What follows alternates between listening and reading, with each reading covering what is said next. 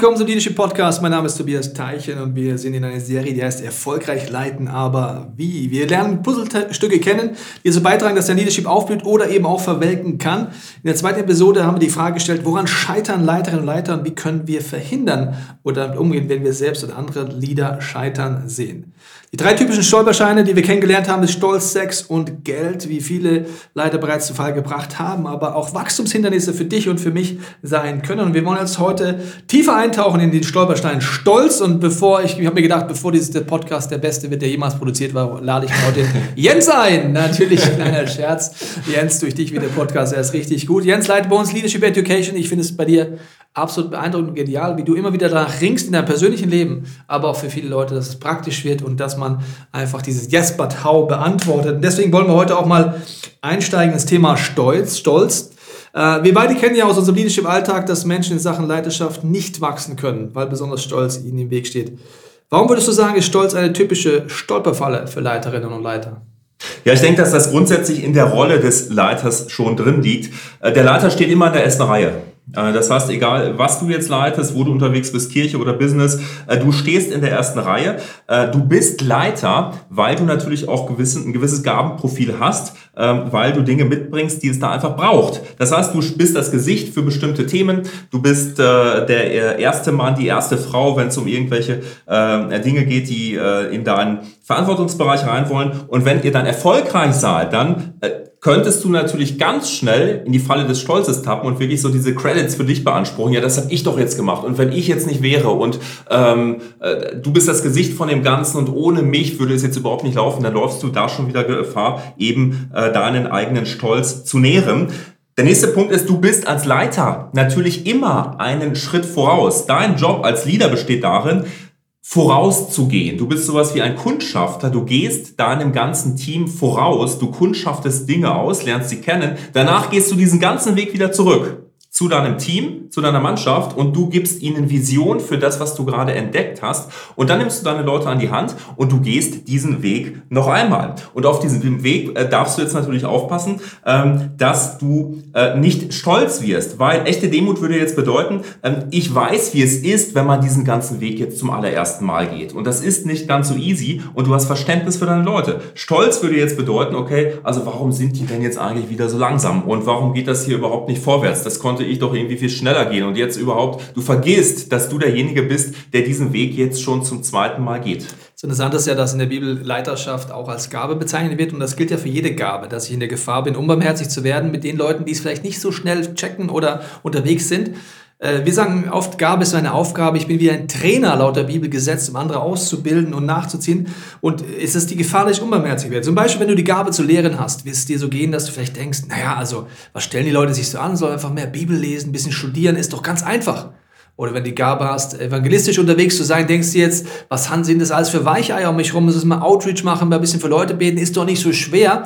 Und du vergisst, dass du eine Gabe hast, auch als Leiterin ja. und Leiter, und die nicht barmherzig einsetzt, um Leute zu trainieren, sondern vielleicht sogar hartherzig oder stolz oder überheblich wirst. Und wenn du Gabe hast zu leiten, dann bedeutet das, dass du dafür da bist, andere Leute freizusetzen und mit Geduld und Liebe sie anzuleiten, wie auch Jesus uns ein Vorbild ist als der gute Hirte. Okay, wie geht das denn jetzt, Jens? Äh, hast du ein paar Tipps, wenn wir dazu neigen, unbarmherzig zu werden und es vielleicht uns gar nicht so bewusst war, dass wir eine Gabe haben hier, die eine Aufgabe wäre? Na, die Gabe grundsätzlich ist ja erstmal ein Geschenk. Und für ein Geschenk, ein Geschenk bekommst du geschenkt und dafür kannst du erstmal nichts. Und deshalb ist, äh, mir persönlich hilft das am allermeisten. Ich mache mir bewusst, hey, das ist jetzt ein Geschenk, was ich bekommen habe. Ich bin äh, beschenkt worden und ich kann das jetzt einsetzen, um anderen Menschen zu dienen. Und ich kann auch einfach gnädig damit umgehen, wenn ein äh, anderer Mensch einfach ein völlig anderes Geschenk bekommen hat, ein völlig, über ein völlig anderes Gabenprofil verfügt. Und Stolz bedeutet dann in diesen Fällen immer, dass ich sage, okay, mein Gabenprofil ist ist was am wertvollsten ist. Und das, was du vielleicht kannst, okay, was vielleicht gar nicht so gesehen wird, auch in dem, was ihr alles tut, das ist vielleicht eher was so im Nicht-Sichtbaren, da schaue ich dann irgendwie doch ein bisschen runter und sage, okay, ja, das ist jetzt nicht ganz so viel wert wie meins. Nein, überhaupt nicht. Also ich mache mir bewusst, es sind Geschenke, die wir empfangen haben und nicht das eine ist mehr wert als das andere, sondern gemeinsam und das zeichnet einfach ein gutes Team aus, kommen wir dann zum Ziel. Was kann noch dazu führen, dass ich als Leiter stolz werde? Dass ich als Leiter stolz führe, puh, also du bekommst selten Feedback. Das ist wahrscheinlich so ein Punkt, der sehr prominent ist. Ähm, also man neigt manchmal dazu, sich Teams zu bauen, wo man Zuspruch bekommt wo man, das geschieht ganz automatisch. Also gerade auch wenn du jetzt in einem äh, Metier unterwegs bist, wo deine Leute vielleicht sogar von dir bezahlt werden, dann tendieren sie dazu, äh, nicht unbedingt ähm, Kritik zu äußern oder sie tendieren nicht dazu, dir Feedback zu geben. Es geht ja um Feedback, das dich weiterbringt, äh, weniger um Kritik. Und gerade in so einem Umfeld ist es an dir, deinen Leuten die Erlaubnis zu geben, gebt mir bitte Feedback, weil wenn ihr mir kein Feedback bekommt, dann lebe ich in der Bubble. Und diese, diese Bubble bedeutet, okay, nee, alles, was ich mache, ist richtig und gut. Und ich kann den größten Bockmist irgendwie verzapfen. Meine Leute kommen dennoch in einer gewissen Unterwürfigkeit zu mir und sagen, okay, das hast du mal wieder super gemacht und wie du das alles gemacht hast. Und ich checke überhaupt nicht, ich bin in der Bubble drin, der mir total nach dem Mund geredet wird. Und äh, deshalb brauchen meine Leute Feedback und ich es ist meine Aufgabe, dieses Feedback einzufordern. Bitte gebt mir Feedback. Ähm, und ich möchte tatsächlich in so einem Umfeld leben, in dem ich dann äh, auf diese Art und Weise weitergebracht werde. Das Interessante ist ja, äh, Leiterschaft zu ehren und eher falsche Ehrfurcht vor jemandem zu haben, ist ein großer Unterschied. Ich war mal im Setting unterwegs, mein leitender Pastor war in einer anderen Bewegung und es äh, wirkt auf mich sehr stark, so dass da eine falsche Ehrfurcht drin ist, fast eine Distanz, fast eine Unterwürfigkeit der anderen Leute und keine Nahbarkeit. Und das muss ich als Leiter natürlich oder Leiterin vorleben und sagen, ich bin nahbar, ich fordere die Feedback-Kultur ein, ich lasse das auch zu. Ich habe mich jetzt gerade, als du es erzählt hast, an eine Situation erinnert, wo ich mit meinem Team unterwegs war und ich hatte so einen Moment der, des Opferdenkens, so einer Self-Pity-Party, auf der ich unterwegs war und habe mich so zurückgezogen. Das hat das Team mitbekommen und hat mich dann gekrallt und hat gesagt, Tobias, was ist los? Warum ziehst du dich zurück? Warum bist du so, so in dich gekehrt? Was was ist los und haben mich richtig im positiven Sinne provoziert, mal darüber zu reden, was mich frustriert, wo ich gerade mich zurückziehe, wo ich ein Opfer bin und haben mir das deutlich gespiegelt äh, in Liebe und in Wertschätzung, was da dran ist. Und deswegen ist ja die Frage als Leiter, darf mir jeder Feedback geben, ja oder nein? Ich will sagen, mir darf jeder Feedback geben, die Art und Weise ist wichtig, aber ja. da haben wir einen eigenen Podcast dazu. Äh, was würdest du sagen, woran liegt jetzt genau die Gefahr von Stolz? Ja, die, die größte Gefahr von Stolz, glaube ich, liegt darin, dass du vergisst, dass du einen Schöpfer hast. Äh, du vergisst, dass du einen Schöpfer hast und du möchtest selbst derjenige sein, der ähm, der Dinge tut, die eigentlich nur Gott tun kann. Der, der Dinge tut, die eigentlich nur Gott in dir hervorbringen kann. Also in der Bibel wird es folgendermaßen beschrieben, ähm, Satan, allererste Geschichte da in der, in der Bibel, Satan äh, möchte angebetet werden. Also Gott ist Gott und er möchte aber diesen Platz von Gott innehaben. Das heißt, er zettelt eine Rebellion an, er will sich nicht der Leiterschaft von Gott unterordnen und er erkennt Gottes Leiterschaft nicht mehr an. Das heißt, er möchte es ohne Gott schaffen. Und bei Stolz ist es eigentlich immer so, dass die größte Gefahr von Stolz, ich möchte es ohne Gott schaffen. Es gibt eine sehr interessante Bibelstelle, Jeremia 17, Vers 5, da steht, äh, du bist nicht gesegnet, dein Leben ist nicht gesegnet, wenn du auf Menschen, auf dich selbst vertraust, dann bist du nicht gesegnet und du wirst nichts Gutes mehr kommen sehen. Ähm, und das ist ein wichtiger Punkt, glaube ich. Wir möchten Dinge einfach ohne Gott schaffen, weil vielleicht auch so ein Grund ein Problem haben des Grundvertrauens in Gott, dass Gott es tatsächlich gut mit uns meinen äh, würde. Das heißt, Stolz und Rebellion, das ist sowas wie Ursünden der äh, Menschen, die, die lauern in uns und wir möchten tatsächlich uns Gott nicht unterordnen und wir möchten nicht dem dienen, wo Gott sagt, hey, also äh, ihr seid dafür geschaffen, ähm, äh, mich zu lieben, euch gegenseitig zu lieben und euch selbst zu lieben. Humanisten sagen immer, der Mensch an sich ist gut. Ja, dann denke ich mir manchmal, okay, die haben wahrscheinlich noch nie einen Dreijährigen beobachtet. Oder Menschen beobachtet, die sich in einer gewissen Anonymität befinden, wie zum Beispiel Straßenverkehr. Da kommt der Mittelfinger hoch, da wird plötzlich beschimpft. Oder äh, Anonymität des äh, Social Media, wo äh, Leute einfach Dinge sagen, die sie so einem anderen nie ins Gesicht äh, hauen würden. Äh, und das ist die Gefahr von Stolz. Also Stolz redet dir ein, du stehst im Mittelpunkt. Es geht nur um dich. du kannst unabhängig von Gott agieren und das hat was Trennendes, weil es trennt dich von Gott. Es hat was Spalterisches. Es spaltet dich ab von Gott. Und wo das passiert, kann, bist du nicht mehr in der Einheit drin. Da können keine gesunden Früchte wachsen. Und so funktioniert Gottes Reich nicht. Und das ist so der Punkt, der mir eben noch bewusst geworden ist. Es gibt diese Bibelstelle Jakobus 4, Vers 10. Da steht, demütigt euch vor dem Herrn und er wird euch erhöhen. Das heißt, ähm, ich werde immer unter meinem Potenzial bleiben. Wenn ich nicht hingehe und sage, Gott, du bist Gott und ich bin es nicht. Das heißt, ich demütige mich vor Gott. Gott, du bist Gott, ich bin es nicht. Und wenn ich das nicht mache, wird Gott mich nicht dahin erhöhen, wo er mich eigentlich haben möchte. Das heißt, Stolz hindert mich. Stolz ist ein eingebautes äh, Systemprogramm, was der Feind eingebaut hat, um mich von dem fernzuhalten, von dem Potenzial, was Gott eigentlich in mir entfalten möchte, wenn er mich erhöht. Und da, wo er mich erhöht, hin erhöhen möchte, kann nur er mich erhöhen. Und ich kann durch eigenes Tun, durch eigenes Schaffen, durch eigenes Wollen kann ich da niemals hinkommen. Und deshalb ist das für mich der mega wichtiger Punkt. Also Stolz kann man vielleicht sagen, ist äh, mehr ein Reflex als eine bewusste Sache, für die ich mich immer entscheide. Äh, Nachdem es aber dann so sich so reinsneakt vielleicht eher und ich jetzt nicht so bewusst immer bin, man sieht es ja von außen oft viel schneller als von innen Stolz. Äh, was würdest du denn sagen, woran kann ich das merken, beziehungsweise äh, bei mir selber oder bei anderen, dass man mit Stolz kämpft? Ja, du kannst es, glaube ich, super erkennen ähm, an verletztem Stolz. Also wie reagierst du, wenn du keine Ahnung, du bist in einer Organisation drin und äh, deine Kolleginnen, deine Kollegen kommen plötzlich in eine Position, wo du auch gerne drin wärst. Sie sind plötzlich in irgendeinem äh, Core-Team drin und du bist da nicht drin. Also wie reagierst du dann? Was macht es mit dir? Macht es was, was mit deinem Wert? Macht es was mit dem, wo du sagst, okay, ja, also tatsächlich, die sind einfach äh, wertvoller als ich und ich bin, das macht, das kratzt an deiner Identität dran. Äh, verletzt ist deine Stolz, ja oder nein? Und du merkst es daran, was es mit deiner inneren Haltung macht, zu der äh, Church, zu der Organisation und äh, ja, wie, wie, wie, wonach es eigentlich dann schmeckt. Ja, es hat manchmal was von, dein Stolz ist verletzt und du tendierst dazu, dich zurückzuziehen. Du sagst innerlich, okay, ja gut, dann mach das doch jetzt ohne mich. Ja, wenn, wenn ich da jetzt nicht mitreden darf, also ich könnte es wahrscheinlich besser oder gleich gut, wenn ich das nicht mache, dann mach das einfach mal ohne dich. Du ertappst dich dabei, wie du vielleicht innerlich nicht mehr mit vollem Herzen dahinter stehst, sondern einfach nur noch äh, 50 Prozent gibst. Du erkennst es daran, dass du innerlich, das ist ein sehr schwieriges Thema für uns alle, zu Manipulation neigst, dadurch, dass du vielleicht auch solche Sachen bringst wie, ja, also wenn, puh, wenn ihr das jetzt so oder so macht und wenn ich da nicht dabei sein kann, puh, dann weiß ich nicht, ob ich jetzt weiterhin auch noch da Bestandteil sein kann. Vielleicht schaue ich mich dann einfach mal woanders um.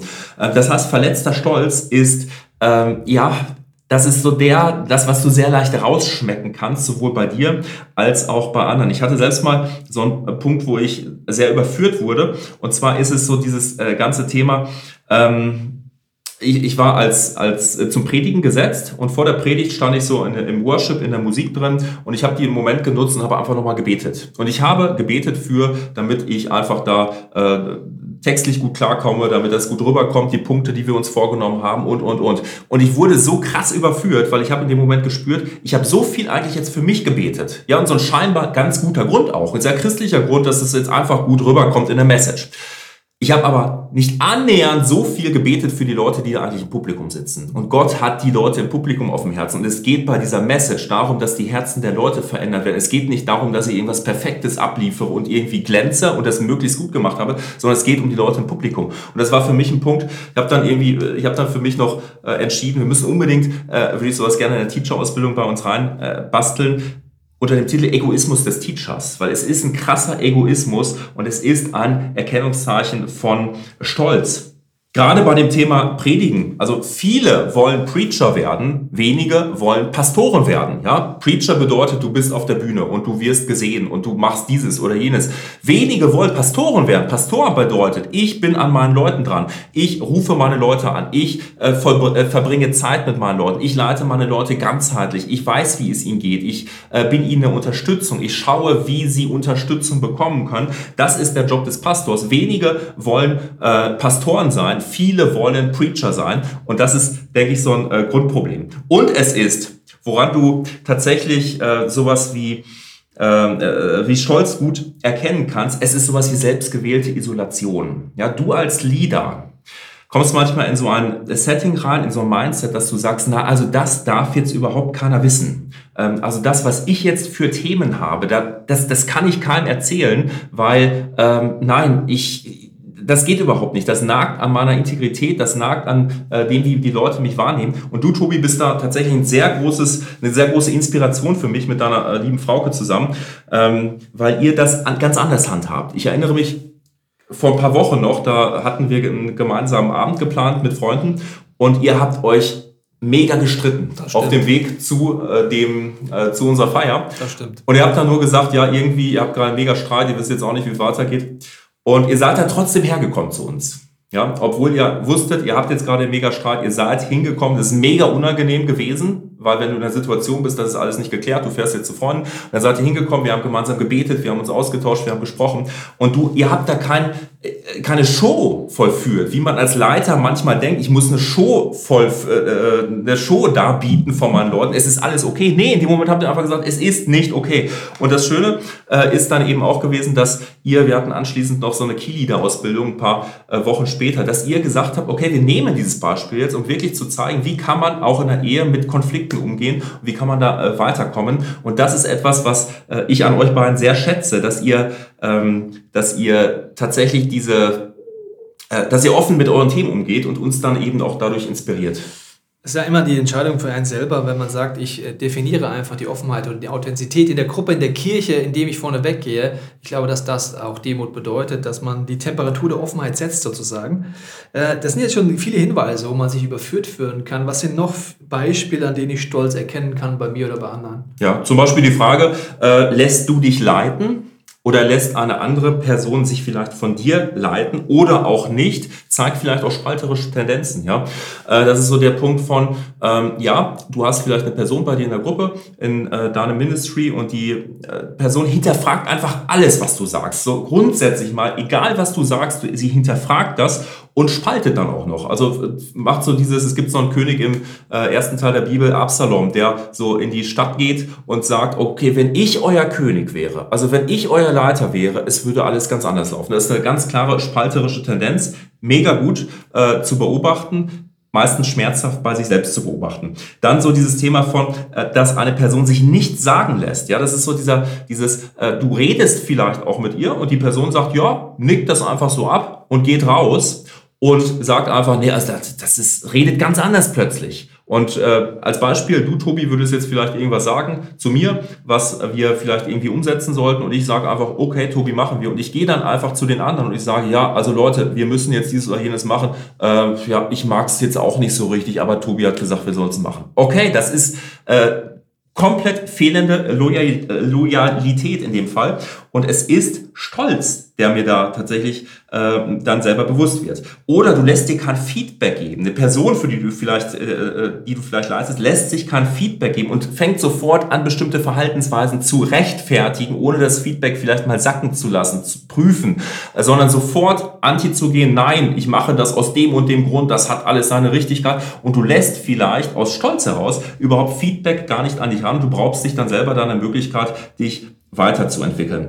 Oder aber dieser Punkt von, äh, du bist ja ich bezogen. Es geht immer nur darum, äh, dass alle jetzt wissen, was ich kann, wie toll ich bin oder was ich mal für tolle Dinge gemacht habe. Und es ist einfach so, was Stolz stinkt zum Himmel. Alle riechen es, nur man selbst riecht das manchmal nicht. Ähm, Leute, die dir davon erzählen, was sie vielleicht in einem früheren Job mal alles gerissen haben. Ja, das, ich finde es mega interessant. Aber nach dem zehnten Mal denke ich mir, okay, ich habe es jetzt tatsächlich auch mal gehört. Und da fängt das eben dann an, langsam zu muffeln, in dem Bild gesprochen. Ähm, und es ist, du erkennst es daran, dass Leute sich darüber versuchen zu definieren, was sie haben, was sie sind, was sie alles schon gemacht haben und was sie doch für tolle äh, Menschen sind.